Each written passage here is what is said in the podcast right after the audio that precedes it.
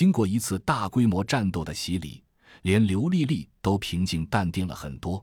果然，魔力是最好的磨刀石。甄孝阳暗想，这一仗从早上一直打到中午十二点，车厢里的弹壳都堆起了四指厚，铁路却仍未修好。本批次的四辆火车已先后到达附近，运输的五万人和对应装备物资完成了定点聚集。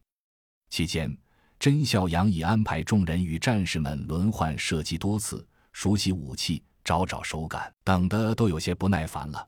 车厢一头才传来急促的脚步声，这脚步稳而快，相当沉重，应该是久居上位者的路子。甄孝阳假装专注于射击。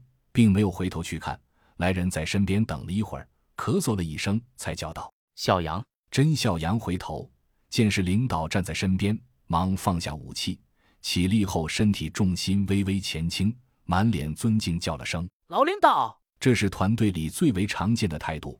下属见了有实权的上级，往往身体微微前倾，显得诚惶诚恐，已是极其尊重。高领导的脸上写满了前线督战压力极大，此时更是尽显疲惫，点点头，缓缓道：“我们遇到了一些大麻烦。”真笑扬脚后跟一磕，再次敬礼后，热切的道：“领导，您是我的老领导，有需要我的地方，一定费用在前。”高领导满意的点了点头，指了指车头方向道：“前方铁路断裂长度太大，无法就地修复，我考虑。”想派人去 H.D. 机务段的库房找些备用铁轨，不过我手下的这些不成器的干部，一个都没有打过突击战，只会依托大规模兵力压制。你是这方面的专家，偌大的 T.J. 都靠着两辆民用车闯出来了，这次能否请你带队，再辛苦一趟？甄笑阳心说来了，当即愤然道：“明白，保证完成任务。”通过近几天的铺垫。